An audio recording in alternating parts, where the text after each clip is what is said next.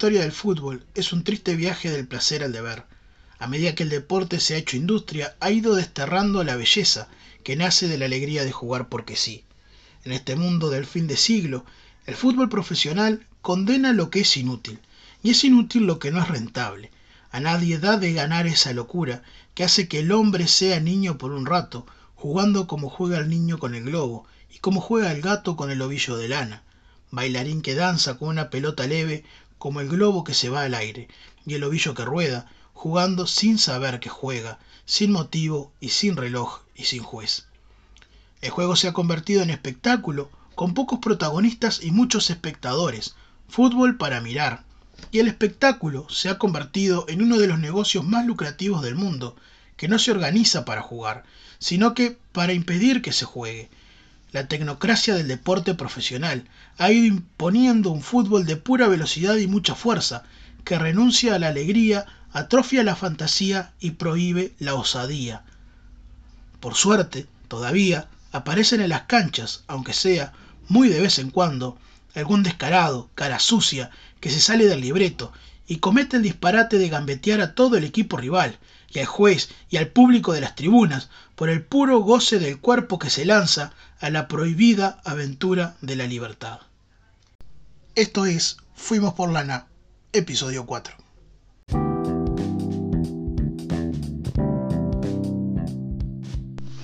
Bueno, llegar a la casa de este señor no es poca cosa porque, para no ser menos, uno llega y lo primero que hay en la televisión es fútbol. Así que para arrancar toda te pregunto, al ver esas canchas, ¿extrañas algo de eso o no? Y extrañas. Extraño un poco, ¿no? justo ahora estaba, viendo el partido de Sevilla al Leti de Bilbao. Y me traen muchos recuerdos porque yo en Huelva, estuve viviendo siete años en Huelva, jugando y viviendo en Huelva, está muy cerquita de Sevilla. Digo, son unos 70 kilómetros más o menos, por autopista tenés, media hora. Y, bueno, está, y lo visitaba seguido, porque a pesar de que Huelva es una ciudad grande, tiene unos 600.000 habitantes, lo que es Huelva capital, tiene, mil, eh, tiene 150 o 200.000, pero los alrededores son más 600.000. Pero claro, teniendo a Sevilla al lado, que es una ciudad que tiene un millón y medio de habitantes, este, la visitaba seguido. Bueno, para los que no sepan, yo le digo Tola, pero para los que no sepan, estoy hablando con Arsenio Luzardo, gran jugador de fútbol, olimareño. ¿Y arrancaste a jugar al fútbol acá? ¿En qué momento? Arranqué a jugar al fútbol aquí en, la calle. En la calle, como todo, ¿eh? ¿En la calle o en el campito de la esquina? en la calle, en el campito, en todos lados. Donde hubiera una pelota, ahí estábamos nosotros. Y en el barrio Ortiga, y en el barrio Lado, y en el barrio Marisabel. En el barrio Marisabel eh, viviendo allí esquina cruzada con lo que es la planta emisora. Claro. Este, hice cuarto, quinto y sexto en la escuela número 32. Ah. Que yo siempre digo la mejor escuela del mundo. Escuela de los Naranjos, para que sepan, República de, Italia. La mejor escuela del mundo. este, sí, y bueno, de ahí eh, pasé a jugar al, al baby fútbol, baby fútbol, los halcones de Villasara me, venía a buscar el canario Cabrera, me venía a buscar en bicicleta a la salida de la escuela y me llevaba a practicar allá a Villasara en el cuadro de la bicicleta. Viendo el recorrido de la escuela 32 hasta Villasara. A Villasara. Es una pateada linda. Había que meter pata en esa época y en bicicleta, te imaginas, pasando por el puente viejo. Claro. este, sí. Y, arranqué ahí en el Baifútbol con el, canario, con el Canario Cabrera y después, después pasé a jugar en, en Barrio Ortiga. Después del baby fútbol, pasé, a, Barrio Ortiga, chico todavía, tenía 13 años. Y ya alcanzábamos a alternar en tercera. Y después cumplimos 14, ya fuimos subiendo de categoría. pero igualmente éramos chicos. Eh, en ese Barrio Ortiga jugaba, jugaba Víctor, Víctor Hugo Ah, mirá, sí, fuiste compañero también. Pero sí, dos, años mayor que yo, pero ya eh, tenía un físico privilegiado. Sí, Jugaba la pelota que la, dejaba chiquita. Qué nene, ¿eh? Oh, crack.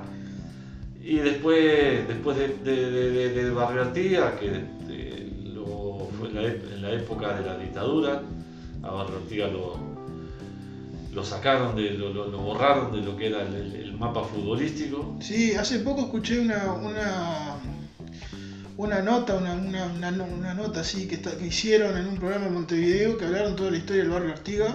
Sí. El, lío que tenía con la Valleja y todo el tema de los, de los militares. Sí. Fue una época complicada para. Una época complicada, sí. Eh, Donde estaba la, sede de Barrio Ortiga era el, el dueño, del, el presidente del club, era el cura Lasalte.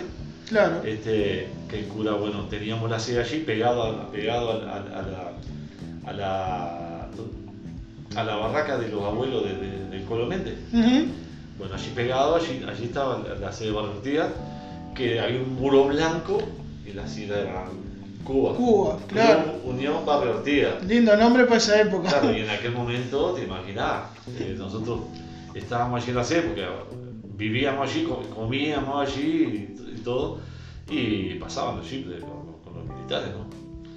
Pero está, no la vi, no, no- hasta ese momento no, no, no pasaba nada, no.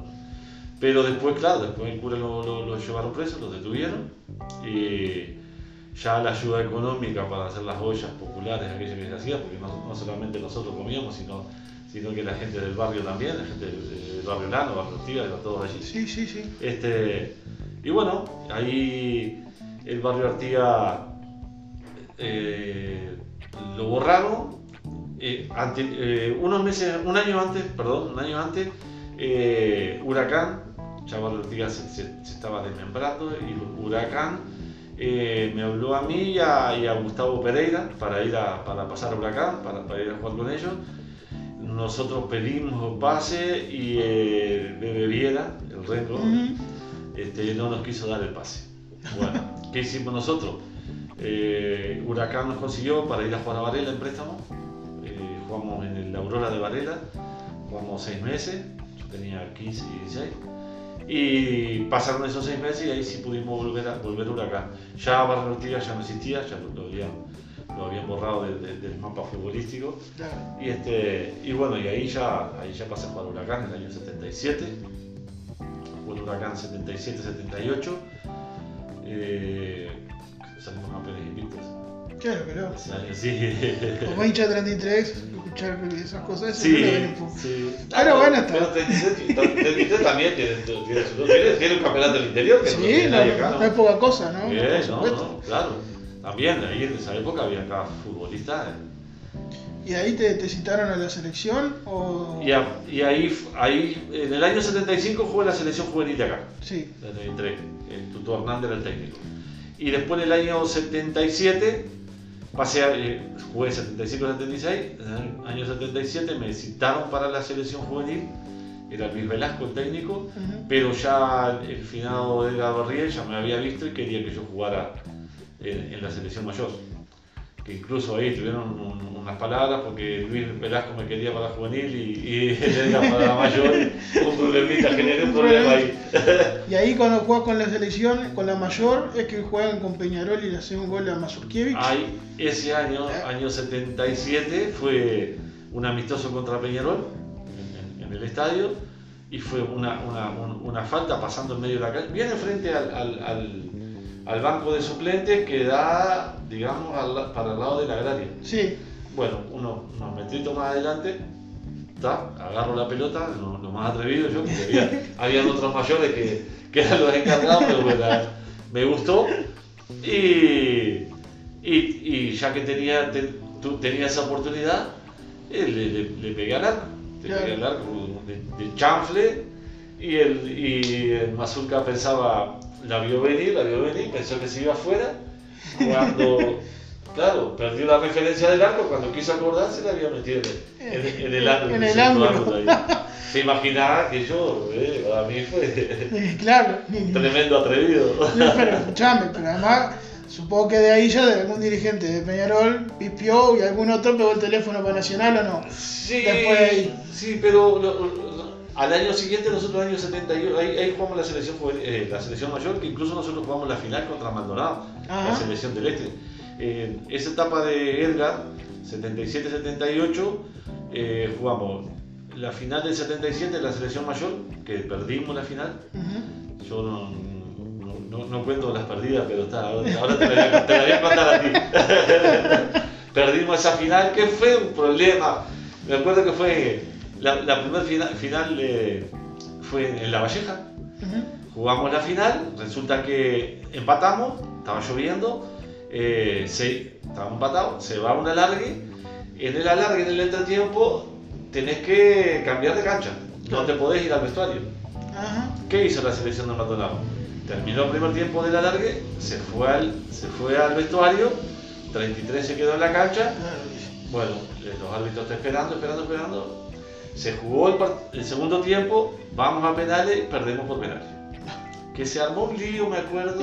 No es para menos, porque amaro, no, no se puede hacer eso. No, porque el Capo Casale, eh, tiramos penal, gol, gol, gol, gol. Llega, llega Capo Casale, el quinto penal, y, y lo ataja el, el golero de el Campo de León, el golero de Maldonado.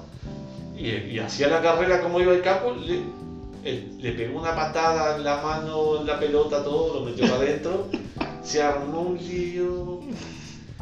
El Capo Casale corriendo la vuelta de la cancha allá y los de, los de corriéndolo y en una hay una montonera. Yo esto lo cuento porque so- son íntimos amigos de los, de los muchachos Maldonado y con el cabeza cabrio, que somos muy amigos, este, en esa correteada, claro, yo la- pesaba 45 kilos, 50 kilos, y lo tenían encerrado al negro Bonilla, el negro mixto pegaba cada patada impresionante y los de Maldonado no lo podían ver.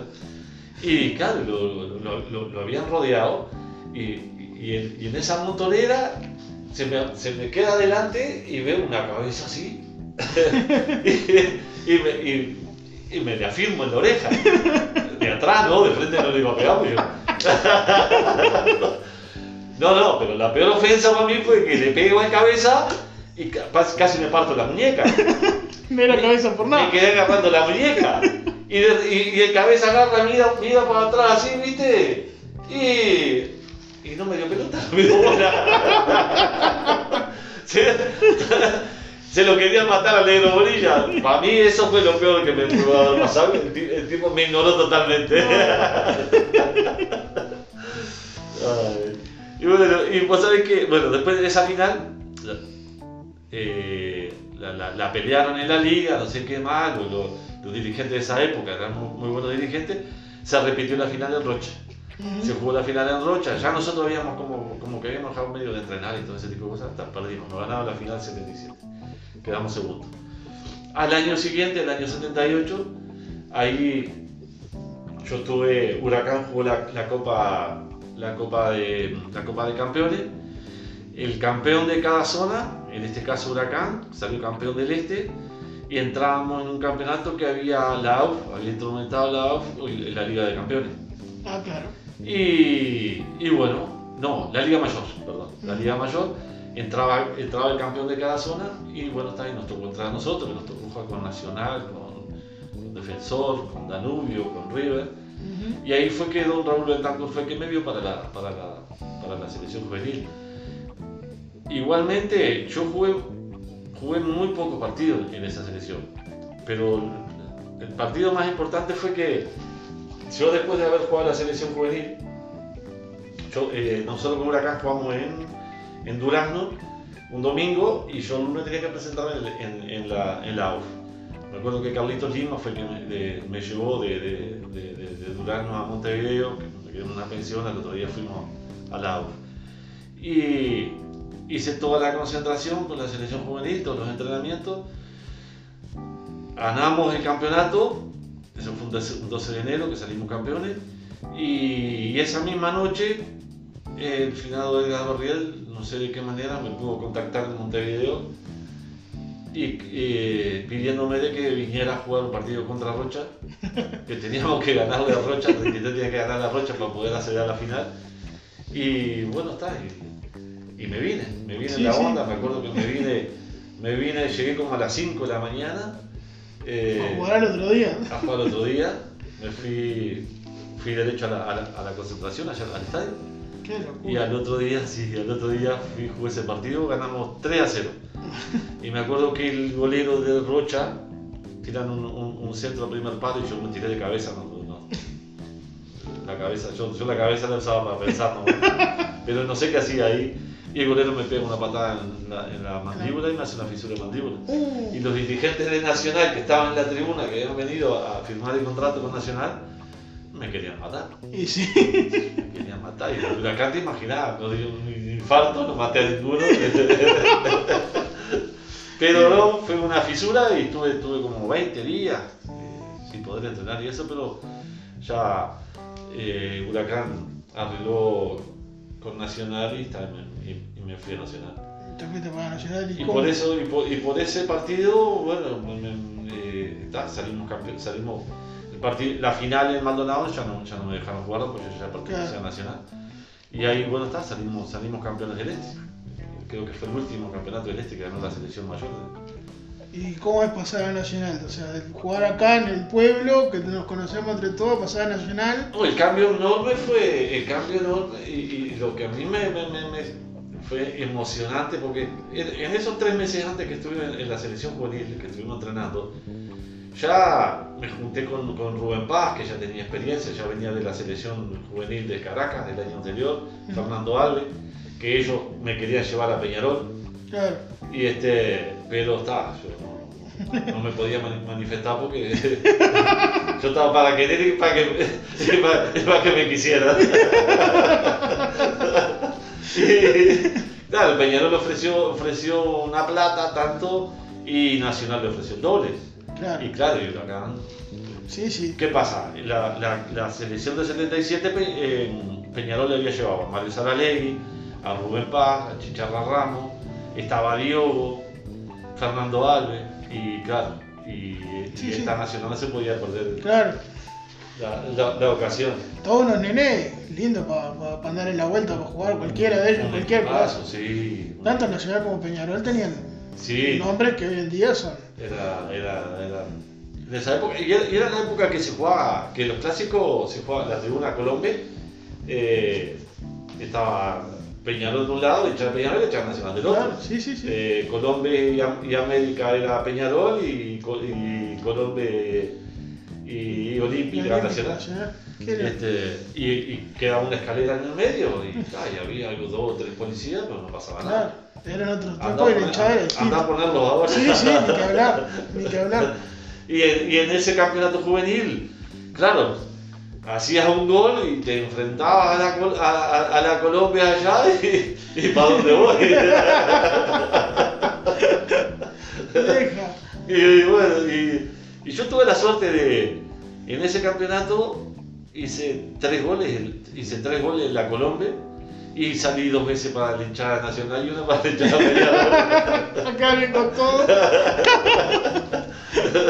Acá bien con todo. Sí. Y bueno, después Nacional, este, ya te preparabas en el- a lo que te- se te venía con las Libertadores y, y demás, o, o lo vivías medio como que. No, en, No Nacional, tanto. en Nacional nosotros, lo- lo- en el momento que yo llego a Nacional, eh, habían, en, en- en ese momento habían como 40, ten- tenía un plantel enorme Nacional.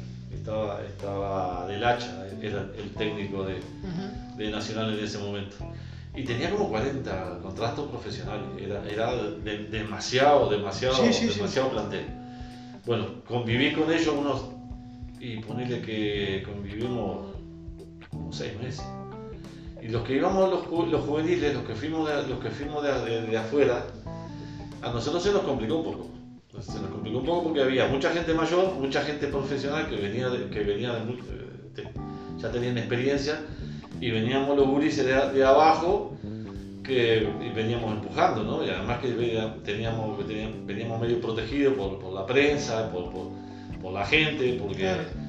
Uruguay no había clasificado en el 78 para el Mundial de Argentina y, bueno, y esa, es- ese, ese, ese sudamericano juvenil como que, que- que nosotros le dimos, le dimos un, un empujón y la gente la verdad que nos no, nos reconoció. Y bueno, y, empiezan los celos entre los grandes contra los chicos y quedamos medio protegidos. Y no lo pasamos muy bien, esa época no lo pasamos muy bien en, en Nacional. Pero bueno, pronto después eh, el técnico del hacha eh, lo sacaron, hubo, hubo- hubo- hubo- hubo una elección que el presidente fue Don Dante Yoko y ahí Don Dante Yoko se trajo a, eh, trajo a Gesto, Mujica de entrenador, después eh, Víctor Espárrago que, que estaba entrenando en ese plantel, pero el técnico tampoco lo ponía, lo tenía medio radiado. Estaba Cascarilla Morales, Cacho Blanco. Y eso eran más o menos los que nos protegían nosotros los más chicos. Nosotros, por ejemplo, veníamos eh, a hacer un, un entrenamiento, un croc que le llamaban en aquel, en aquel momento. Nosotros veníamos y metíamos adelante y empezábamos, y los grandes me llamaban, decían, eh, Eh, pata- venga, ven- venga para atrás. Sí, no me olvido más. Tampoco me, me olvido de que justamente ese último clásico, que cuando ya estaba, ya Yoko había ganado las elecciones, y ya se sabía que venía Mujica y Gesto, me acuerdo que uno de los de los de los de lo que más para atrás nos daba, nosotros jugamos el clásico, perdimos 2 a 1 con, con, con Peñarol, que yo entré en el segundo tiempo a los 20 y pocos minutos y hice mi primer gol clásico de, de zurda Ah, en el arco de la Colombia. Y faltando dos minutos, estamos perdiendo 2 a 1, faltando un par de minutos, un tiro libre en el borde, en el borde del área de la Colombia. Y, y claro, yo, yo me quedé parado, porque los grandes eran, eran los. Y me acuerdo que uno de los que más para atrás nos daba, eh, agarró la pelota y vino y dice, tomá, to- metela por favor, me dice. Yo después decía, mirá, mirá este. y bueno, el tiro libre pasó rozando el ángulo, ta, perdimos. Y esa misma noche ya el hacha quedó afuera y entraron los técnicos nuevos. Y así como entraron los técnicos nuevos, hicieron, hicieron una depuración porque teníamos que jugar un clásico definitorio a los tres días contra Peñarol este, para ver quién iba a la copa. Ah, mirá. Y este, bueno, dejaron cantidad de gente afuera y renovaron todo el plantel. Renovaron con la gente que había, pero tal, Claro, la- lo sí, que sí. ellos pensaban que era lo que les Hicieron un echar. filtro entre todos los que había. Y bueno, está. A los tres días, me acuerdo que ese día, al otro día, eh, esa misma noche que perdimos el clásico, quedamos concentrados. Al, eh, al otro día vinieron los, los técnicos nuevos, que fue el lunes, y el miércoles ya estábamos, ya estábamos jugando la final con Peñarol. Ujú. Que ahí fue que le ganamos, le ganamos con dos goles de cascarilla, le ga- ganamos 2 a 0. Y lo dejan afuera de la Copa Peñarol. dejamos fuera la Copa Peñarol y arrancamos la- toda la, la, la- la hazaña del 80. Pero, pero, Fue- ¿cómo fue eso? Porque está, uno se imagina, sabe, por, por- porque lo vive como hincha, lo que es estar viendo la Libertadores, lo que se vive, lo que significa la Libertadores para tanto para Peñarol como para Nacional, pero ya como jugador el sueño de cualquiera de nosotros, de llegar a un partido, a cualquier partido del- internacional ya es un, un sueño inmenso, pero vos que lo viviste. Vos te calzaste la camiseta nacional Sí, claro. y, y lo viviste a pleno. Sí, eh, tuve la suerte de, ca- de ca- de caer, ta, caímos en, en- en- yo creo en el momento adecuado, digo, porque todas esas peripecias que pasamos al principio, los, los juveniles, cuando llegamos a Nacional, pero todo eso te sirve para, para- para ir creciendo y para ir viendo cómo, qué es lo que, que- que- lo que nos iba a esperar en, nuestra carrera, ¿no? que por suerte eh, se, nos dio todo fenomenal. Más allá de que tuvimos un poquito de suerte, también nosotros pusimos mucho de nosotros porque digo, entrenábamos, que eran unas bestias. Ahora mismo eh, estoy en contacto seguido con el profe Gesto y ahora sí me tomo el atrevimiento, ya a mi edad ya me tomo el atrevimiento si el profe nos mataba. Déjese de joder, nos daba cada paliza. Claro, antes de nota estaba muy usted a veces, pero profe, por favor. Era 14 kilómetros aquella avenida Italia, íbamos, íbamos a, a la turiferia, a Sanguilaya, las dunas aquellas las dejábamos chatitas.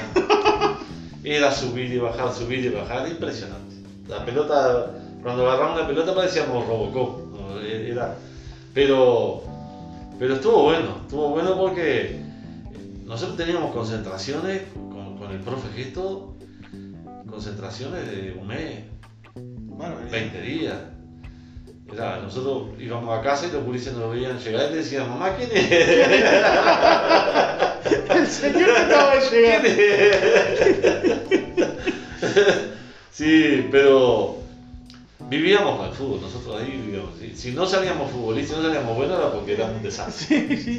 Porque pasamos concentrados y en aquella época no había, no había ni wifi, no había, no había celulares, Sí, sí, lo había mucho un, una tele- tele. un televisor ahí y veíamos, veíamos el canal 5 y Claro. los domingos el fútbol que veíamos era fútbol alemán. Ah, mirá.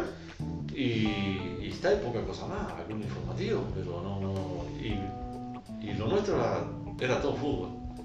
¿Y cuando pensaron que cuando estaban en semifinal y pensaban llegar a la final, cómo fue? Y nosotros tuvimos, eh, tuvimos una semi- semi- semifinal complicada contra la Olimpia. Contra Olimpia de Paraguay, que venía a ser el campeón del año anterior, que había mantenido el equipo, tenía un equipazo, tenía, pero nosotros so- nos sorprendimos eh, con ese nacional porque nosotros marcábamos al hombre, seguíamos, lo seguíamos al, nuestro, teníamos una referencia, lo seguíamos a todos lados, y cada vez que robábamos la pelota estábamos en cancha de ellos, estábamos cerca arco. Este, el, el Olimpia, por suerte, nosotros allá lo sorprendimos, ganamos 1 a 0. Y después me acuerdo que aquí una noche lluviosa también, mucho frío hacía y, y había llovido. Olimpia no. Eh, creo que fue Benítez, un córner en el arco de la Colombia, no- nos hace el, el 0-1 de cabeza y estábamos complicados. Estábamos complicados porque aparte teníamos un, un- equipo de experiencia y un equipo que jugaba eh, muy bien. Pero, pero vino, vino, vino aquel, aquel, aquel gol impresionante del pelado de la Peña que el negro Washington González pega un centro de la de la de la no América no. De Olímpica de Olímpica al área al borde del área de la Colombe eh, Victorino la peina y el pelado de la Peña venía de atrás y le pegó de volea que ya es famoso cuando Víctor Hugo decía de la Peña de la Peña de volea de volea. Uh, ahí, ahí respiramos, ahí ya, ya nos sentíamos ya un poquito más cerca, porque después viste que después fuimos a jugar la final con, con el Inter de Porto Alegre, también tenía un equipazo, un equipazo, tenía Falcao, que ya antes de las finales ya estaba vendido para la Roma, Mirá. y estaba Batista, número 5 de la selección, después estaba Mauro Galbao, también de la selección de Brasil. No, nos, nos tocaron unos equipos tremendos, ¿no? Sí, sí, era una época donde era mucho más. Había... Los buenos jugadores estaban acá, no estaban todos en Europa Es que, como es se da que era dificilísimo irse a Estaban Europa. todos acá. Y en aquella época era dificilísimo irse a Europa, ¿no? Había, había que jugar mucho a la pelota. Acá, de los que se fueron a Europa de aquí, por ejemplo, de ese Nacional del 80, Vitorino Claro. estuvo en el Cagliari, estuvo solamente un año, tampoco estuvo mucho tiempo. Sí, sí, sí, sí. Y después el resto, después con el tiempo se fue el Hugo de León, pero el Hugo se fue, se fue del, de- de- del gremio de Brasil, se fue a jugar a- al Sporting de Lisboa. El flaco Rodolfo Rodríguez, que tuvo que ir a, a Santos, jugó en Santos como dos o tres años y, y ahí fue. a- Claro, y después hizo el salto. Era dificilísimo, tenía que jugar en, Argentina o en Brasil para, para poder Claro. tener suerte y llegar a Europa. Sí, sí, acá no iban a venir a mirar mucho en la vuelta. y- Sí, sí, sí, sí. Y bueno, nosotros tuvimos, no, en ese nacional nosotros tuvimos a Espárrago, que había jugado mucho, mucho tiempo, en, en- jugó como seis años en, en España, jugó en el Sevilla y en el Recreativo de Huelva. Y Cacho Blanco, que jugó en el Zaragoza, y... ¿Y quién me falta? Cascarilla Morales, que jugó en Austria. Claro, Era un, era un combo entre experiencia, entre juventud, Sí. de todo que, que daba para que salieran campeones. Sí, claro, nosotros, por ejemplo, a mí, a mí el- el- en mi habitación me tocó cuando, an- antes de que llegara Mujica y Gesto, estábamos en la habitación con Moreira, el chico Moreira y Alberto Vica. Después, cuando se hizo todo ese cambio, a mí me agarraron los, el cascarilla y el cacho blanco, me agarraron de aquí y me llevaron a la habitación de ellos. Claro, el cacho se dormía temprano y el cascarilla estaba hasta, hasta las 3, las 3, las 4 de la mañana leyendo Corintellado, con la luz prendida. No, Y, y, ta, y- y yo me quejaba, pero claro, no, pero no, no delante de ellos, porque si no. sí. Y, y le lle- llegó a oídos de espárrago y, y fue peor todavía, porque espárrago agarró, me llevó a la habitación de él y espárrago se dormía a, a- a las 7 de la tarde, 8 de la tarde. como la gallina. Seguro, claro. Y claro, y los otros yo al otro día me encontraba con los otros en el desayuno, ay, porque anoche no sé qué, y que nos reímos, y que no sé qué, no sé cuánto, y yo estaba, a las 7 en el sobre con espárrago. estaba perdiendo toda la fiesta. Pero, pero no, una época espectacular. ¿Y cómo es ganar la Libertadores? Y fue impresionante. Primero, el- el- la, la, la primer final en, en, en Porto Alegre, que fueron 25.000 hinchas de Nacional, que acá por 33 parecía una, Claro. pere- una peregrinación, me decían que la, la gente como pasaba para allá. Este, nosotros en Porto Alegre hicimos un partidazo, partidazo hicimos, merecimos ganar, pero está. Cuando nosotros vamos saliendo, vamos a salir por el túnel, arrancamos a salir por el túnel, un túnel, un túnel de, de, de arriba en aquel momento era, no sé, era como 50 metros. Y cuando, claro, hay uno a la, a, la, a la, bajada del túnel y hay otro allá a la salida, ¿no? En la cancha. Y este le avisa que, que, que vamos a salir. Y claro, y el coheterío va dentro del túnel aquel, no, no, era una humareda. Sí, sí, esa. Y pum, pum, parecía, cosa que dice parecía que... la guerra de Irak. Sí, sí, sí. Y nosotros saltando para que nos pisaran los Esa cohetes. historia que, que, uno escucha de la Libertadores de antes, la, No. las cosas que se hacían entre un equipo y otro. No, y en el Defensores del Chaco, en Paraguay, el Defensor del Chaco, bueno, no, no me acuerdo cómo es que se llama hoy. Pero. Eh, de Puerto Sajonia se llamaba. No, Defensor del Chaco hoy. Claro. Antes, era- antes era Puerto Sajonia. Salía de la esquina, estaba el túnel, el túnel del vestuario estaba en una esquina, y acá, y acá atrás del arco estaban todos los de, los de la guerra del Chaco. Ah, Claro, eh, gente que había estado en la guerra y, algunos con un plazo menos. otros- ¿Qué hacían? La naranja, pelan la naranja, la chupan y se quedaban con la naranja. Ibas a salir por ahí, te escupían, lo llenaban en bolsa y te tiraban la bolsa, las naranjas te la tiraban. No, no, No, era, era, estaba salado. Sí, En sí, aquella sí, época estaba salado. Pero también te ponían música en el hotel, te agarraban. Sí, esas son famosas. Esas son famosas. sea, la discoteca en el hotel, la Claro. batería de la noche antes para Ah, dormir. Sí, no te dejaban dormir. y no. Eh, Antes los equipos eh, reservaban todo lo que era un piso de un hotel, pero ¿qué pasa? Y claro, los otros eran locales. Llegaba, llegaba al, al- piso, te bajaba el ascensor y con lo primero que te encontraba era unas modelos de metro ochenta, una figura de Pampalar. Y claro, nosotros hacíamos un mes concentrado, los ojitos nuestros. Claro, decía, ¿dónde llegamos? El profe, el profe Juan se encargaban de que no salieran más las Claro, habitaciones. Derecho a las habitaciones, Lo peor de todo. llave, pedían la llave, la trancaban Sí. y hasta el otro día no saca. Lo peor de todo, que después del partido veníamos nosotros a ver si estaban, habían desaparecido. No, en esa, de esa, eh, pero uff, montones de historias. Pero, pero era, era, era, era folclórico, ¿no? Sí, pero, sí. pero, claro, llegaba, llegaban los días de partido, los momentos de los partidos y, y a veces a- a- algunos- había, había gente que no dormía por los ruidos y había gente que no dormía por, por, por la ansiedad y, y los nervios, las ganas de, de- de- de- que llegara la hora del partido para poder jugar. Ya. Y este, en, en, en- Porto Alegre nos pasó eso. Pero jugamos, nosotros en Porto Alegre jugamos partidas. Merecimos ganar. Que fue todo lo contrario aquí. Nosotros aquí le ganamos, le ganamos al Inter con gol de Vitorino, pero el Inter también nos metió, nos metió dentro del arco, no había Sí, sí. manera. Nosotros tuvimos un par de oportunidades, pero ellos tuvieron como 10, que sería el flaco Rodolfo. Impresionante lo que atajó. La verdad que fue, fue un, un fenómeno. Pero ganaron y estaban todo el mundo de fiesta. Sí, claro, ese día fue. Porque. Lo que pasa es que. Más allá de que, de que logramos lo, lo- lo que nosotros nos propusimos, eh, la, la sufrimos, ¿no? La, Claro. la sufrimos bastante. Ganamos, ganamos el campeonato uruguayo y ganamos la Copa Libertadores. Claro, llegó un, un momento de, de, de- de afloje, De afloje, claro. lo que nos costó esto, porque pasamos por esto, por esto y por esto, lesiones.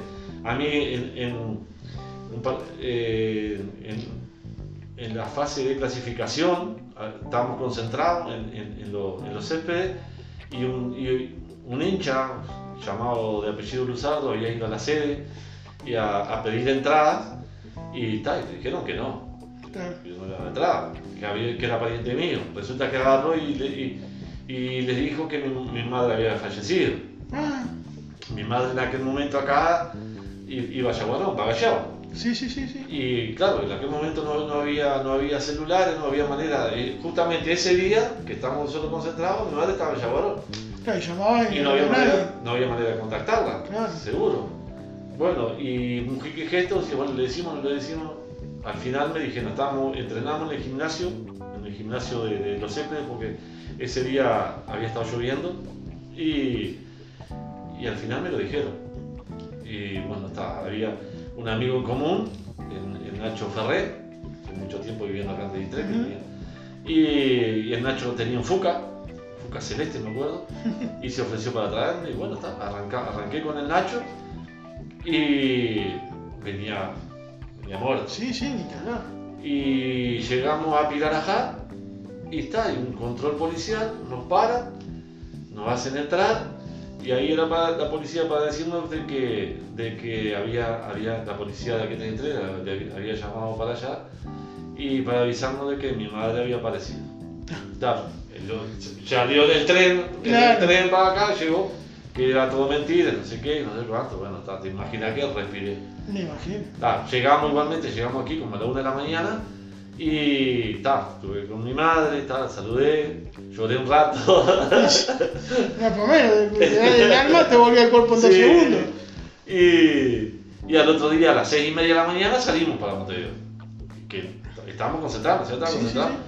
Llegamos a los Céspedes como a las once y media, pero a lo mejor es la, la ruta vieja aquella de antes, y en el Funca te imaginas. Echamos como seis horas para llegar. Ta, llegué, almorcé, me, me dormí en la siesta y, y de noche me, me tiraron para otra cancha. Jugué, jugué, jugué el partido. Eh, una anécdota y agri- agridulce. Sí, sí, no, ni que hablar, pero, Pero, pero es parte también de ese folclore, capaz Sí. para el momento le daba toda una épica también. sí, claro. Interesante. Y después que ganan esa Libertadores, toca la Intercontinental Después la Intercontinental en Japón contra el Nottingham. contra el Nottingham Forest. La primer, la primer final que se juega en, en Japón. Ah, mirá. La primer final intercontinental que se juega en Japón. Esa fue una gestión de la Directiva Nacional de don Miguel Sazón. El dueño de, de- de las tiendas eh, Chic, Chic Paris. Chico Parisian. Chic Parisien. Sí, puede Bueno, ser, sí. Bueno, ese mismo. eh, Mirá, Fue el que. O London París. No sé, puede ser cualquiera. Bueno, algo, una de las dos, no, no recuerdo. Un es. Sí, sí, París. este, y jugamos la final de Japón. Yo ya conocía Japón, yo había ido con la selección juvenil a, a jugar el, el- el Mundial Juvenil Ah, en el mira. 79, que quedamos terceros nosotros. Este, pero esa final contra, contra el Nottingham Forest, primero que no, que no había, ni nosotros teníamos, sabíamos a, a lo que jugábamos, porque no teníamos información, la información que tenía Mujica era de un amigo que, que vivía en Inglaterra, que dos por tres se llamaban por teléfono, pero está, y le pasaba informe. Claro. Pero ellos de nosotros tampoco tenían, porque digo, la tele en aquel momento no- no- Sí, sí, eran totalmente desconocidos uno del otro y Totalmente. de mundos que no se cruzaban. Claro, y yo creo que ellos también a nosotros nos desconocían y tampoco se interesaron mucho por fútbol. Sí, sí, sí. Me parece que un poco de soberbia de ellos también. Y, y, este, algo nosotros sabíamos, Mujica nos hablaba de fulano, fulano, te, te- te toca a fulano, te toca el otro, te toca el otro. Y, este, y bueno, llegamos a esa final, pleno invierno, eh, pasando el invierno, el invierno de, de- de Asia, y una, una cancha totalmente pelada, pelada, pasto eh, allá el invierno, el invierno del 20, 25 bajo cero, y, y una cancha de tierra, tierra pelada. Claro. Y bueno, nosotros jugamos bien, jugamos muy bien y tuvimos muchas, muchas triangulaciones, nosotros tocábamos mucho la pelota, pero claro, ellos eran más contundentes, llegaban y nos llevaban más por arriba. Cuando había algún córner o algún centro al área, subían los, los dos centrales, que eran unas moles, una cosa así, los miraba para arriba. Y ahí se arreglaba. Para lo mejor no teníamos Lugo, porque Lugo de, Lugo de León, anteriormente se había jugado el Mundialito, Claro. se jugó el mundialito y ahí del mundialito lo vendieron a Lugo para el gremio. Ta, jugó Daniel Enrique, que está, más o menos tenía la misma de Lugo, tenía, pero te- tenía la misma experiencia, pero el Lugo tenía otra presencia. Claro. Pero bueno, no, no- nos revolvimos ahí, nos defendimos, hicimos tres goles. Uno, uno hizo Vitorino, ta, que fue el que valió, el valedero. Después yo hice un gol, que la paré con la panza, vi la pelota, palo con la panza y, y la tocó contra un palo y el árbitro no cobró mal. No. Si hubiera VAR en ese momento, no. Había sido gol.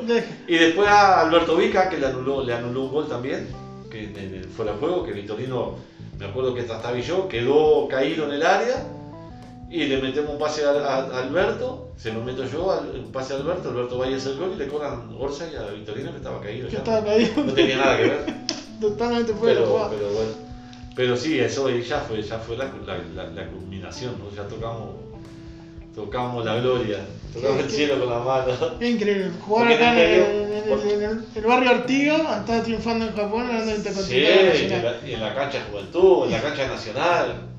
Y, y en mi época, en mi época de, de, de Barrio Ortiga, nosotros con el Luis, con el Luis Viera, no sé si te acordás, capaz que lo conociste a Luis, su, su último. eh, ¿Viste el kiosco allí frente al Democrático? Sí. De este lado. Bueno, Luis, tú tenías, tenías ese kiosco ahí, Luis. Este, hijo del Rengo Bebe, que fue el que quedó a cargo de Ortiga cuando lo desafiliaron. Va. Y con el Luis éramos como hermanos. Y nos fuimos a trabajar a, la rosera del cura. Cuando el cura estaba preso, había quedado el cabezón Olmo, había quedado a cargo. Y nosotros con 15 años nos fuimos a trabajar a la rosera con el Luis. Este, me acuerdo que había, había en el puesto donde nosotros estábamos trabajando, había, había una, una estancia que daba, como dos kilómetros. Y, y la señora, la señora de- de- del puesto nos daba, nos daba leche, todos los días nos daba un litro de leche, dos litros de leche. Y todos los días nos cambiamos, nosotros íbamos, iba un día cada uno.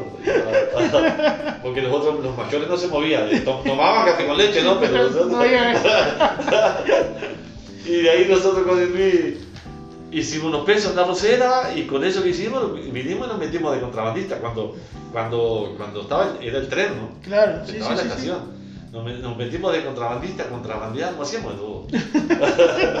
Pero no, no, nos revolvíamos, y claro, yo pesaba 40 kilos. Las bolsas, las bolsas de, de azúcar aquellas no sé cómo hacíamos para cargarlas. Y contrabandeábamos caña blanca en la, en la, en la, la- en las ruedas de. ¿Cómo es? ¿Cómo es que se llama? Las cámaras. La cámara. Cámaras de, cámaras de auto. Con- Contrabandeamos, contrabandeamos caña blanca ahí. Uh, sí, una etapa espectacular. Y de ahí, de No, cantar en la vuelta de contrabandista, te fuiste, jugaste en, la, jugaste en la mayor y ganaron la Copa América después, o ya estabas en Huelva cuando Estuve, no, yo, yo eh, el mundialito, el el mundialito? mundialito estuve en el mundialito y estuve también en la Copa América del año 83, que, que, que la ganamos. Yo, yo- ¿Ella se jugó en Uruguay también? No. no, esa se jugaba, se jugaba en esa época, se, se jugaba, se jugaba, jugabas aquí, jugabas afuera. Y fu- el, el- yo hice un gol en esa Copa América, alcancé a hacer un gol contra Venezuela acá en el estadio, ganamos 3 a 1, fue el día que lo quebraban a Morera. Ah, mirá. Que incluso el gol mío, una jugada por derecha, la meten al medio, Fernando me- a- a- abre los caños, me ve venir, abre los caños y yo entro por atrás y, y, la, y la empujé. El arco de la Colombia. Este, esa, esa, esa Copa América fue, creo que fue el último año que jugó la selección, eh, en el año 83. Después, en el año 85 me fui a, me fui a, me fui a España. Pero en el año 83 salí goleador de la, de la Copa Libertadores con Nacional Ah, y salí goleador de Campeonato Uruguayo. Sin, ah, ser, sin ser goleador, ¿no? Sí, sí, sí, sí. También, ah, también hice un hack trick que me lo recordaron el otro día cuando gracias a Vergesio Ah, verdad, salieron a sí. sacarlo y digo, uy, mirá, digo, si yo también hice. Ni me acordaba. Yo también hice esto. Uno de los siete. de los- Sí, pero, Sí, pero sí, goleador de, de la Libertadores no es poca cosa tampoco. Sí, y sin ser, sin ser goleador, ¿no? Y sin ser goleador, Sin ser delantero, sin ser Sí, sí, delantero. sí. Jugaba de volante. Claro. Lo que pasa es que llegaba mucho y, y en ese año 83 ya, ya yo jugaba de 5, jugaba de 8, jugaba de 10. Yo jugar jugaba en, el, jugaba en cualquier lado, en el medio jugaba en cualquier lado. Sí, sí. Y lo tuve de compañero a Miguel Brindisi, que vino, que hicieron el Nacional de las Estrellas famoso, Que vino el Pato Aguilera, vino Alzamendi, Miguel Brindisi, eh, Carlitos Berrueta. Se armó, se, armó, se armó un equipo como para pelear a Libertadores. Y, y yo me, me aproveché, me aproveché de, de esos jugadores, claro, sí, unos fenómenos. Este, tiraba una pared y te la devolvía redondita. Claro. Y y me aproveché, los delanteros no hacían gol y los hacía yo. Lo hacía vos. Y como tenía que ser, alguien tenía que hacer los Sí, seguro. Y después te fuiste a España. Después me fui a España, 12 de julio del 85 llegué a, llegué a Huelva. ¿Y qué tal?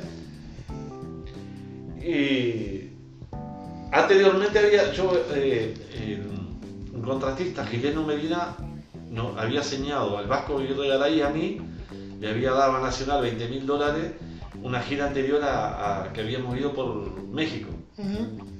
Nos íbamos a quedar en México nosotros. Viajamos con la delegación, pero no como jugadores de Nacional. Una cosa rarísima fue aquello. Digo, pertenecíamos a Nacional, pero. No era de Nacional. Eh, eh, ellos iban de traje y nosotros, nosotros íbamos de particular. y éramos de Nacional, pero está. Se ve que no nos querían. y bueno, llegamos a México, que se hizo, se hizo un octogonal. River Argentino, Independiente, Flamengo, Santo. TAS arrancó el camp, eran, era, eran cuatro jugaban en, el uno de los cuadrangulares era en, la capital federal y después los otros cuatro estábamos en El Paso, Ciudad Juárez, donde filmaban las películas, ahí, ahí estábamos nosotros. Pero resulta que vamos a jugar el primer partido, jugamos contra Cruz Azul y no había nadie en la tribuna. No había nadie, no había, habían 10 personas. Segundo partido, juega, juega Independiente con, con Santos, no, con, con San Pablo y tampoco fue nadie. Claro, se fue ese partido y el, y, el, y el, organizador se desapareció. Nos, dejó tirados a todos los equipos en el hotel. No. Y nosotros con el Vasco de Garay, que miramos los partidos afuera, el, el, tipo que nos iba a llevar, nos tenía colocado en, en, México, se desapareció, no apareció. ¿Ah? Un bajón, tuvimos como cuatro días en el hotel, todos los equipos, no sabíamos qué íbamos a hacer. La federación se encargó de, de, de, pagar los gastos, no sé qué más, firme. Pasaje, estábamos en la capital federal, en el, en el, aeropuerto, y había un amigo de Espárrago, que era entrenador del Toluca, y Espárrago le habló, le habló para, para que se quedara el Vasco a entrenar. yo lo quería matar, Espárrago. ¿Y por qué no me dejaste a mí? me hacía dormir a las 7 de la, de la tarde, me quedé contigo y encima no, me dejás ni probarme acá. Eh, no, no saber del bajón que entró, pero en serio, me va. Pero un bajón, la vuelta otra vez, volver para atrás, cuando fue Nacional en, en, aquel momento ya estaba muy complicada, teníamos deuda, no, nos pagaban el sueldo, estaba muy complicado. Y ta, se quedó el vasquito allá y yo me vine para atrás, una depresión, yo muerto. Pero claro, después con, con, el tiempo me di cuenta, Párrago también, yo lo quería matar, ¿no? A Párrago ya le habían hablado de Huelva, él, él estaba, estaba en tratativa y, y, la idea de él era llevarme a mí con él. Claro. Pero claro, decir, decímelo. Jugó de callado y no. Por eso quería matar. Yo me comía la suya. y bueno, llegamos, llegamos, llegamos aquí a Montevideo, muerto. Es que la, la, las valijas, había llevado valijas. Y, y tuve una semana sin ir a entrenar. No, no fui a entrenar a Nacional. Y un día me, llama, me llama, me llama Espárrago, que era, que que estaba, que era el técnico en ese momento. A ver, ¿qué, ¿por, qué, ¿por qué no iba a entrenar? No sé qué más, no sé cuánto. Tata, agarré, fui a entrenar. Esa misma noche estoy, viviendo en la Avenida Centenario, a, dos cuadras del estadio allí, en, un quinto piso, suena, suena el, timbre, está yo atiendo así, me dice, hola, dice, soy Víctor, ¿Qué he visto? Espárrago. Ay, Dios, me ha aplicado una masa. ¿Por qué no iba a entrenar? Digo, todavía esto.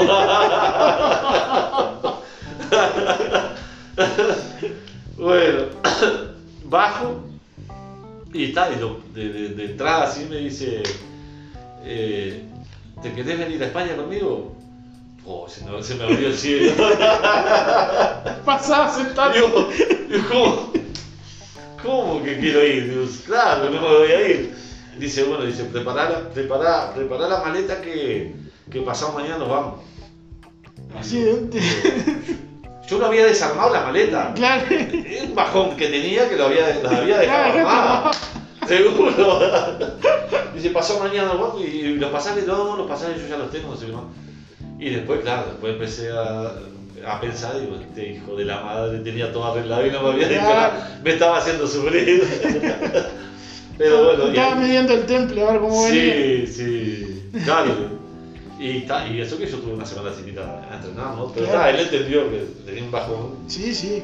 Este, y bueno, ta, y nos fuimos y llegamos un 12 de julio a Huelva, pleno verano, 40 grados de calor, impresionante. Y bueno, y las expectativas ya era, era, era Espárrago que había jugado, había jugado ahí, había jugado como tres años, había subido a primera división, y claro, y era una expectativa tremenda, ¿no? Claro, me acuerdo el primer día que llegó, el, el- nosotros fuimos, fuimos a Monte- Montevideo, Porto, porque nos quedaba más cerca, porque no, no teníamos conexión de Madrid a Sevilla Ujú. y quedaba más cerca de irnos a buscar a Portugal, que eh, Huelva tiene frontera con Portugal, Claro. y nos queda a ellos más cerca que ir a, ir a buscar a Madrid. Y bueno, está, nos fueron a buscar, nos trajeron al hotel, nosotros calor, tal, nos pusimos llores, no sé qué, nos llevan a, Punta Umbría, que es la, la, la, la, la- la- la playa la playa de Huelva, que como si fuera, no sé, ponerle Maldonado Punta del Este. Claro. Y llegamos allá, vamos a- nos llevan a almorzar a un restaurante ahí y viene el equipier que había sido compañero de Esparra en aquel momento. Y claro, y, y yo lo veo, ¿no? Hola, está, ¿cómo le va? Mucho gusto. que- Va, yo lo veo que me hace una radiografía, una mirada de arriba abajo y, y seguro, y, pa, y me, me ve con estas patitas, va a decir, pero este no aguanta ni los partidos lo mata. Te lo parten al medio. ¿Qué trajeron? El pollito bien. Después, después me lo contó él, lo, lo Claro. reconoció. Dice, yo- y- pero no, no, qué bárbaro. Y vos sabés que, está, deseando empezar a entrenar, porque claro, también estaba eso. Quería empezar a entrenar de una vez ya para, para- poder demostrar que, Sí, sí, sí. Este, fui conociendo a los compañeros, conociendo la ciudad y todo. Y bueno, después tuve siete años, maravilloso en Huelva, la gente me, me- Cada vez que, o por las redes sociales, o las veces que yo he ido, siempre me- la, la muestra de cariño y respeto. Hace poco volviste a ir. Y el, el- el diciembre del 2019, el club cumplía 131 años, 130 años, y me invitaron para ir y, fui, verdad que lo pasé fenomenal. La muestra de cariño fue, fue tremendo. Y, todavía, ahora incluso alguien me nombró y me están tirando onda a ver si, si, si para ir a trabajar en el club y eso, pero es complicado. Es complicado porque yo tengo, tengo a Renato, mi hijo que tiene 14 años, y Claro. Sí, sí, sí. ¿Y tus hijos, ahora que hablamos de ellos, cómo llevan eso de saber que, que el padre fue campeón, que jugó al fútbol, lo sienten como una mochila de decir, No. esto, eh, el fútbol no fue lo mío y... Sí, no, eh, el, el que lo ha... Rod- Rodrigo, por ejemplo, estudió. Rodrigo se recibió licenciado en Relaciones Internacionales. Bruno, el otro del medio, Bruno empezó para el fútbol, jugó al fútbol, la- eh, jugó en Peñarol, estuvo, hizo cuarta y quinta en Peñarol, justo era compañero de la misma generación del Cebolla Rodríguez, Ajá. y, y quiso ir a, a probar a Huelva, yo lo llevé en el 2004, y estuvo, estuvo unos meses y no quiso quedarse, se, quiso- se vino, le, le pegó fuerte, fanático de Peñarol. Fanático del Peñarol. Y yo creo que le pegó, le pegó mal el haber quedado, que lo hayan dejado libre del Peñarol. Ujú. Se vino para aquí y se puso a trabajar. en- está trabajando en, en el edificio Recalada, en Punta del Este. Hace 11 años que trabaja ahí. Y el fútbol no, no quiso más. Después Renato, Renato, que es el más chiquito, que Renato ha sufrido el, tem- el tema de- de- del apellido en- aquí en el Baby Fútbol y en, el equipo que estaba. Y, y bueno, hubo un momento que no, que no quería jugar más, quería jugar más. Y ahora, el año pasado, empezó a entrenar y a entrenar, a entrenar. Y, y tiene un entusiasmo tremendo con el fútbol. Eh, Está entrenando, está jugando eh, y está estudiando, que es lo que más le pido que estudie. ¿no? Claro. Porque yo no quiero que sea que, que vaya que vaya a jugar a, a Italia y España, porque ya, ya a esta altura ya, ya no, pero por lo menos que estudie. Claro. Este, y bueno, está, y, y estamos en eso. Y, perdón, la pregunta, me, me- me fui de la pregunta. No, eso, justamente, como tus tu gurises llevaban eso del apellido. Y, y Renato, eh, eh, Rodrigo y Bruno más o menos lo, lo vivieron.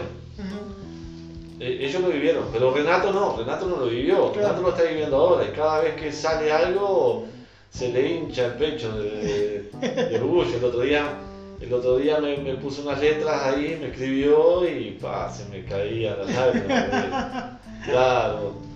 Eh, que lo, lo puse, lo puse en, mi, en mi estado ahí y, y la verdad que pa, me, me movió el piso. Ese día que el orgullo por tus logros y todo. Y quisiera algún día ser como vos. uh, Claro, ahora eso es el referente. Te emociona. Y además todavía de vez en cuando el presidente se acuerda tuyo y dice que eras un fenómeno jugando al fútbol, una Sí. pegada tremenda, escuchame, si el presidente de la república anda diciendo lo que era el padre, pues no va a sentir orgullo. ¿sí? Sí, incluso le regalamos, una, le regalamos un cuadro nosotros, pero no, no en esta, en la, en la otra campaña política, en la anterior, la que perdió con, con, con Mujica, no, Con Tabaré. con Tabaré, que es el acto se hizo en el obelisco ahí. Sí, sí, es verdad. Le regalamos un cuadro enorme con una camiseta, incluso Re- Renato también fue uno de los que se las alcanzó. Digo, sí, esas, esas cosas que, que, que te quedan, que te quedan, que te quedan en el alma, ¿no? Son un, Claro. un mimo del corazón.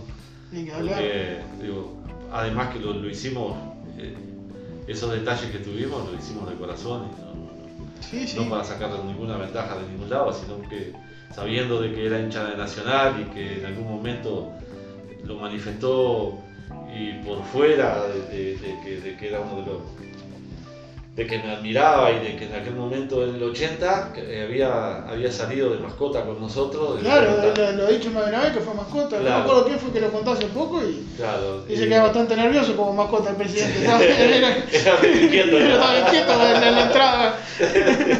Me, claro, me llevó, me llevó a, a hacerle, a, a tener ese detalle de la camiseta y eso y bueno, está. Qué fantástico. Sí, fenómeno. Me alegro muchísimo. Bueno, Antonio, la verdad que hemos recorrido gran parte de tu trayectoria. Seguramente anécdotas van a quedar mil y ojalá surja alguna oportunidad para Sí, poder que- contar alguna otra.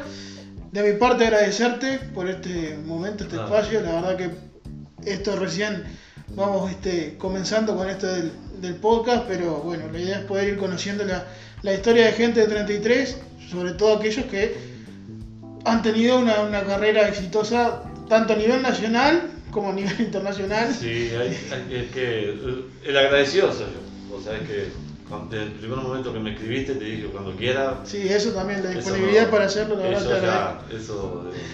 eh, y, y, hay, y, hay, y hay, y hay cantidad de. eh, tenemos a Colacho Ramírez, que mu- mucha gente no lo conoce, tampoco se acuerda. Colacho jugó en la selección, jugó en Claro. Flamengo. Digo, el negro Víctor, un crack, un Sí. fenómeno también, y, y es de aquí de 33. Caraballo, Jorge Caraballo, que jugó, jugó en la selección, jugó en Peñarol, jugó en Italia.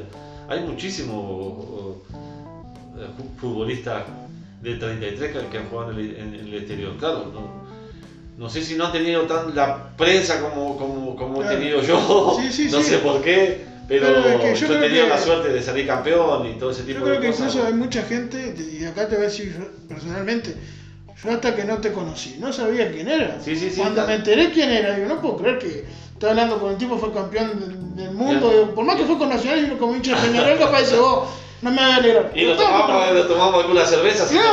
conocernos. O sea, estaba con un campeón del Y nos mundo. pasábamos el vaso cuando se podía. Este, que también es lo lindo que tiene, el, de que tiene el pueblo, obviamente. Pero claro, yo creo que hay mucha gente que no sabe. Hoy cuando ponían el estado que iba, que iba a entrevistar, hubo gente que no sabía ni quién era. Gente que era de acá de 33, Sí, ponele. sí, sí. Algún hincha de Peñarol que también pasó en un avisito por atrás, ¿viste? claro. Pero está. Pero es Este, folclore del fútbol. Mientras sea con respeto, yo Claro. siempre digo, mientras sea con respeto no pasa nada. Este, me ¿no? Pero es de las cosas lindas que tiene el pueblo, que hay mucha gente con mucha historia, que no sé si vos podremos decir que ya capaz para la última del estribo, decir, bueno, hubo un tiempo hace unos años que 33 a nivel deportivo era muy competitivo, quizás en el fútbol, hoy en día el atletismo capaz que lo somos más, pero en, en el nivel de fútbol hace pila que no se logran demasiadas cosas. Hace tiempo. ¿Y vos qué, qué pensás de eso? ¿Cómo, qué, qué, ha pasado o qué se puede hacer para volver a... Y lo, que, lo que pasa es que el, el tema del fútbol, eh, lo que hablamos antes, antes para irte a jugar a Montevideo tenía eh, yo me fui con 18 años, 17, 18 años. Hoy te llevan los, los chiquitos de 12, 12, 12, 12, 13 años, te lo están llevando. Y si no te lo llevan los, los, los, los observadores que vienen de Montevideo, los mismos padres los están llevando y los pasean por todos los equipos. Y yo creo que en, en ese sentido le estamos dando feísimo, le estamos dando los, los padres, los padres y los dirigentes del fútbol. Eh, porque antes, para, para, ir a Montevideo, te, te costaba una barbaridad y tenías que jugar al fútbol. Pero hoy ya los padres llaman a, a, a, los dirigentes, llaman a los entrenadores, llaman a los representantes. Claro, con que eso es lo peor. Llamar a, los llamar a los representantes hoy un día para ir a entregarle a un niño es como estar diciéndole, Tomás, explotalo. Sí, sí, sí, sí. Porque se te quedan con todo. Hoy piensan que, te dan la que los gurises van a ser Messi, Suárez o y, Cavani. Muchas veces son, muchas veces los padres son, claro, pensando en, en ya, ellos tienen un poquito de condiciones, ya lo ven en Italia, lo ven en, claro, en sí, Inglaterra. Sí, sí. Pero muchas veces salvarse económicamente a costillas de sus hijos. Claro. Que hay casos que han pasado aquí en DD3, chicos que han ido y han, han jugado, han recorrido España y montones de, montones de equipos y los padres han manejado la guita y cuando se han tenido que volver sí, sí. No, no, no les queda casi nada, porque claro, eh, viven, viven, viven, sueñan con, con, con, vivir del trabajo de los hijos. Claro. Lamentablemente hoy en día eh, en el fútbol, en el baby fútbol, están ocurriendo cosas que, que, son inadmisibles. Yo dejé de ir un poco al, al, a, ver, a ver el fútbol porque la verdad que la manera que los tratan a los niños es una cosa. Son una marcación. Sí, sí. Cuando tenés que tirar una pelota y dejarlos que, se, que, que se diviertan. Le vas, a los niños les podés ir enseñando fundamentos con pelota, todos trabajan con pelota, pero ya desde el primer momento que tenés que ganar, que tenés que ganar, que hacer esto, que hacer lo otro. Gente que en, en su vida tocaba una pelota, le gritan, le dejan la cabeza así a los niños, hacer esto, el técnico le grita, hacer lo otro, la madre del otro lado, el tío del otro lado. Claro. Y ese el, niño, y los, los padres del rival que los putean a ellos. Claro, el estrés que está sufriendo ese niño ahí adentro de la cancha, pero yo no quisiera meter a ellos para adentro. Sí, sí, Y eso fue lo que me corrió un poco a mí, de, del, del, del, del, fútbol, del fútbol. Nosotros cuando Campanella estuvo, fue intendente, que, que, incluso yo tenía un contrato un año más con Liverpool, porque Campanella quiso hacer una escuela de fútbol municipal, que la hicimos, tuvimos tres años, teníamos 180 gurises. Y pasaron por la escuelita de fútbol nuestra, pasaron Emiliano Alfaro, pasó Gallego, pasaron unos, unos cuantos gurises que después terminaron jugando a nivel profesional. Sí, sí. Pero la primera reunión que hicimos, me acuerdo que hicimos de progreso, cuando fuimos, empezamos a tomar las inscripciones, lo que le pedimos a los padres, de que podían ir tranquilamente a, a ver los entrenamientos, pero que, que, no se atrevieran a gritarle nada a los niños porque o se iban o, o no entrenaban más. Y así más o menos los tuvimos raya. Ellos trabajaban y se divertían, mientras estaban con nosotros se divertían. Después, bueno, después los padres hicieron lo que quisieran, ¿verdad? Sí, sí. Pero ahí nadie, nadie gritaba nada, nadie le daba una orden. Y un día que uno se atrevió a decirle, fulano, hacé tal cosa, eh, yo paré el entrenamiento, lo llamé, que diera la vuelta y le di la pelota bueno, a, ver, vos, claro. vos. Claro. Sí, es que le dejan la cabeza así. Yo lo metería en el estadio baby fútbol, que aquello parece un gallinero. Uh -huh. Meter a esos chiquitos de, de, de, 8, 9, 10 años, todo el mundo paraba en la tribuna gritándole, haz esto, haz aquello. Cuando la idea es acompañarlo y darle para Acompañarlo y dejarlo, que, dejarlo que se diviertan, claro. Y, y después los entrenadores eh, ir enseñándole los fundamentos y claro, y de a poco ir, ir, más o menos marcándole los movimientos dentro de una cancha, tácticamente y todo ese tipo de cosas, pero, pero eso después cuando cuando en la adolescencia ya le van a ir enseñando y van a ir agarrando la mano. Tola, reitero, muchísimas gracias por recibirnos en tu casa. Placer. Te comí el primer tiempo del partido. Mudo. Mudo. Pero bueno, este, más que agradecido y bueno, espero que nos estemos viendo pronto. Y bueno, eso. Si Dios quiere, si Dios quiere. Muchísimas gracias. Gracias a vos. Esto fue Fuimos por Lana y bueno, nos pueden seguir en cualquiera de nuestras redes sociales y nos estamos escuchando.